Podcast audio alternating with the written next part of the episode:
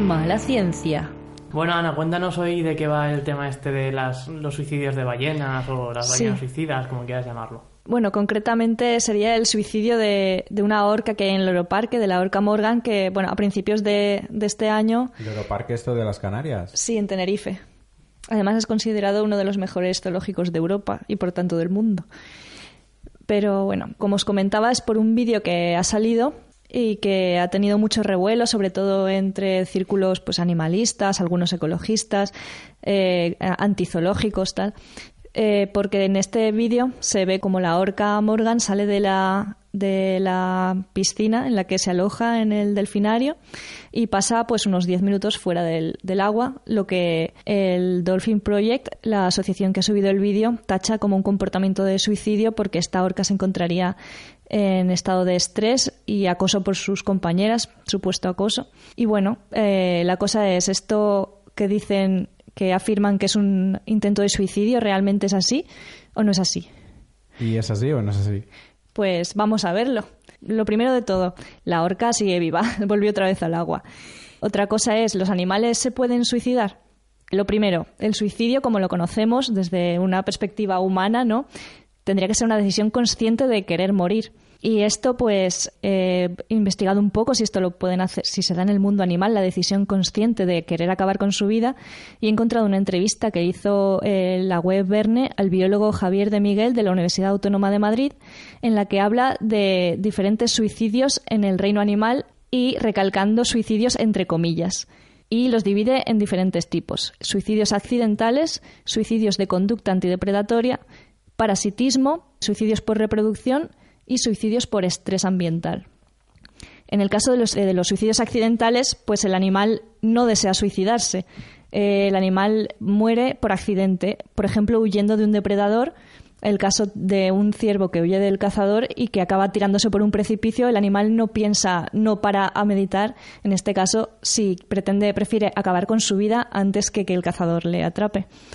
Algo que, pues también en un mundo así romántico, ¿no? De o los animalistas pues pueden considerar ah, es que el animal prefiere suicidarse y acabar con su propia vida antes de que lo atrapen y morir en cautividad. o- Bueno, pues esto no sería, no sería un suicidio real, premeditado. Otro ejemplo muy conocido de suicidios accidentales sería eh, lo del suicidio masivo de los lemmings, que no sé, era un vídeo de, de tipo documental de naturaleza de Walt Disney, en el que se veían a, no sé, decenas de, y de esto que lemmings. se hicieron videojuegos y de todo, que Sí. intentando salvar a los lemmings porque eran... fue algo súper famoso. Es como que es el animal que, según decía el documental, en determinadas épocas por la superpoblación les llevaba a, a suicidarse en masa en beneficio del resto de la especie. Que, bueno, yo lo que, lo que yo tengo entendido es que no es que se suicide... Bueno, sí, decían eso, ¿no? Pero la, la situación es que sí que es algo así maltusiano porque cada dos años más o menos, cuando hay superpoblación, sí que Eso emigran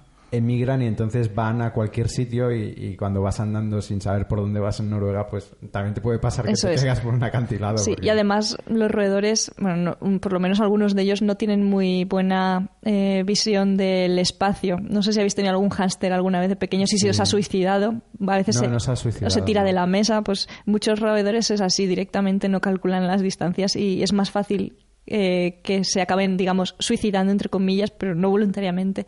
Y en el caso este del vídeo, este tan famoso que se ven a decenas tirándose a la vez, bueno, esto no es lo que suele pasar cuando migran de, de esa forma tan exagerada, no se lanzan así. Es- ese vídeo es que fue grabado, eh, es, digamos, es falso.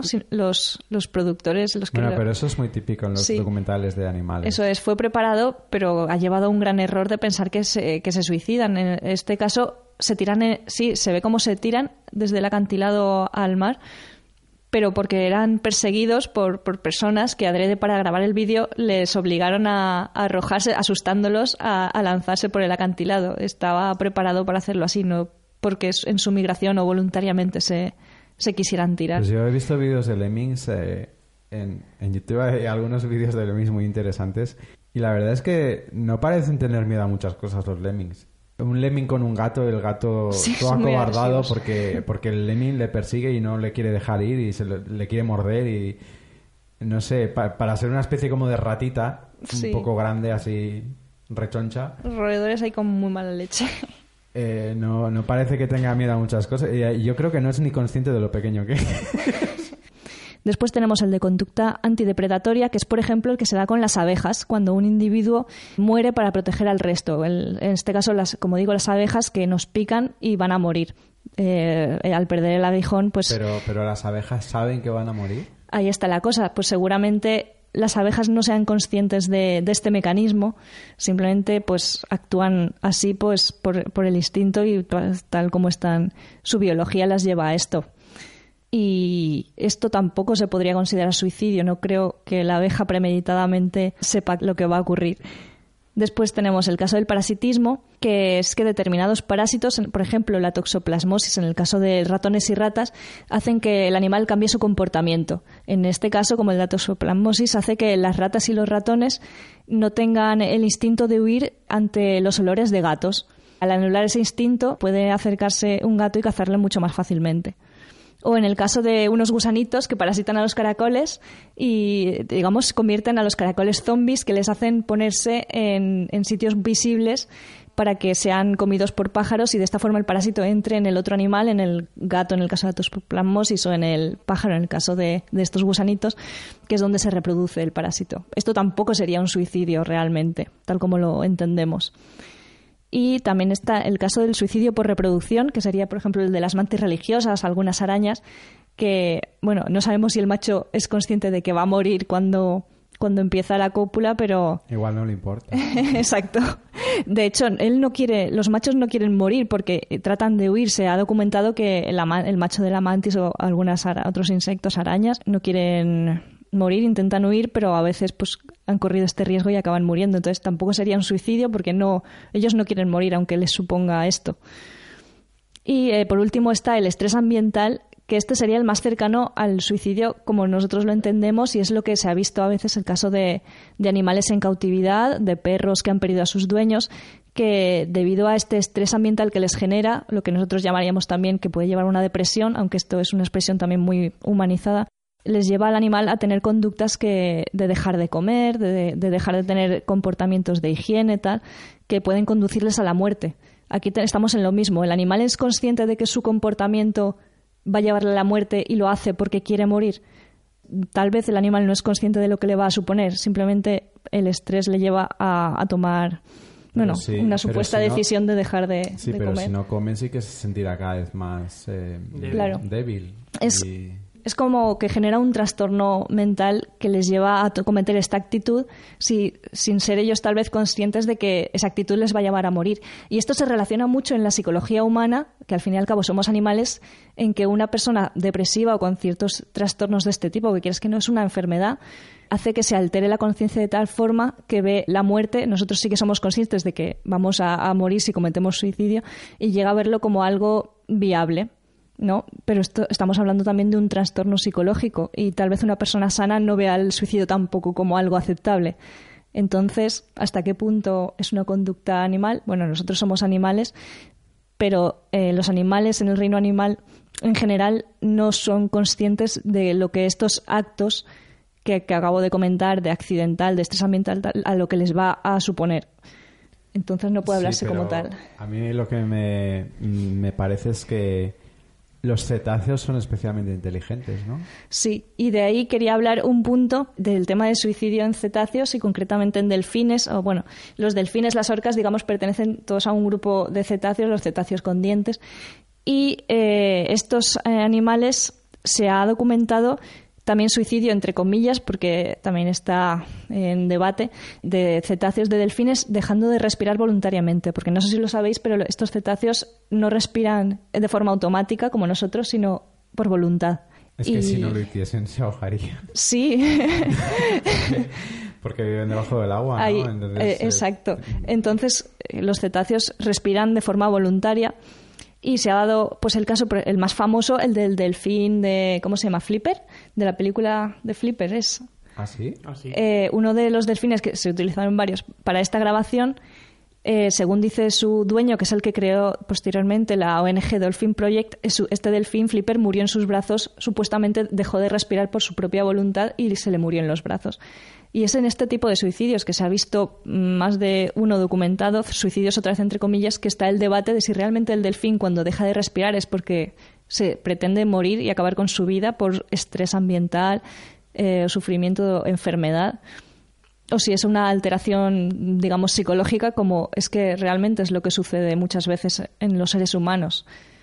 Yo tengo una pregunta de todo esto, porque en el podcast anterior me parece que hablamos de una noticia de eh, prospecciones eh, para petróleo que habían escrito una carta varios biólogos y ecólogos al presidente de los Estados Unidos porque iban a hacer prospecciones enfrente de la costa de Atlántica de Estados Unidos y que ahí es donde las, las ballenas francas estas sí se reproducen en, se reproducen. entonces eh, muchas veces se habla de esto de las ballenas francas que, que no pueden soportar el ruido y se van hacia las a vararse. Sí, hacia las, las playas ¿Y esto sería también un caso de suicidio o cómo va eso?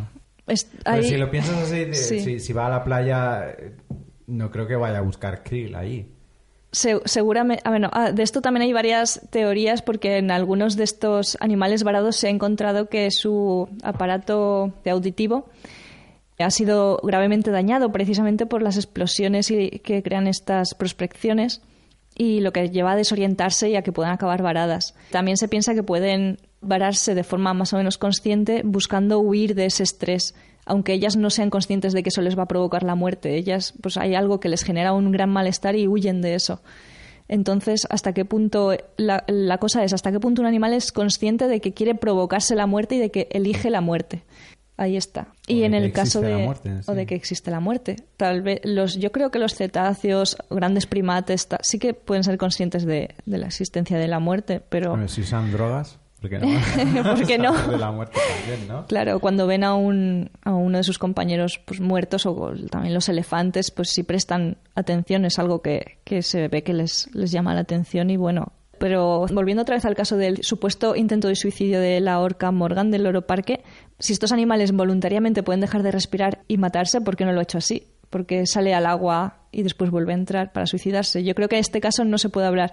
Sí se podría hablar de que tenga una conducta de por estrés ambiental, que es un animal que está en cautividad, que es un animal que está sordo, tiene problemas de sordera y por eso no está en libertad. Se, fue rescatada del, del mar de, por Noruega eh, por, precisamente porque se perdió de su familia al estar sorda y estaba famélica, no puede volverse. Tal vez esta situación de cautividad le genere estrés, pero de ahí hablarse que su conducta fue un intento deliberado y consciente de suicidio, pues, pues no, no, no hay pruebas demostrables de que haya sido así. Y más teniendo otro mecanismo más fácil como el de dejar de respirar. Vale, voy a decir una tontería con respecto a eso. Los humanos también son bastante exóticos en elegir sus maneras de suicidarse igual. no, quería, no quería dejar de respirar, quería ver, ver, qué pasaba si salía. a ver cuánto aguantaba. Como nosotros si nos quisiéramos... Igual quería hablar con el loro del loro park. los cuidadores, una de las cosas que han dicho es que, bueno, ellos cuando entrenan y cuando juegan, eh, uno de los entrenamientos es las orcas que salen de, la piscina. De hecho, en el reino animal está documentado y es normal que las orcas en, cuando cazan y juegan salen, no sé, habréis visto vídeos de orcas que salen a cazar a, las, a, las, foquitas y salen hasta tierra, ¿verdad? Es, es, un comportamiento normal, eso es. Y lo hacen tanto jugando como cazando y es normal. Y en los, en los mismos acuarios se ha visto más de una vez que, hacen esto. Supuestamente, según dice Dolphin Project, no tan, no tan prolongado, esto ha sido demasiado prolongado y por tanto estaba poniendo en riesgo su salud. Y de ahí viene... ¿Y si se hizo daño y no podía volver? No podía volver a entrar al agua. ¿Y si no oía dónde estaba el agua porque estaba... Pobrecita. Hay muchas posibilidades, no sé, es un tema interesante. Bueno. De ahí ya cada uno puede sacar sus propias conclusiones.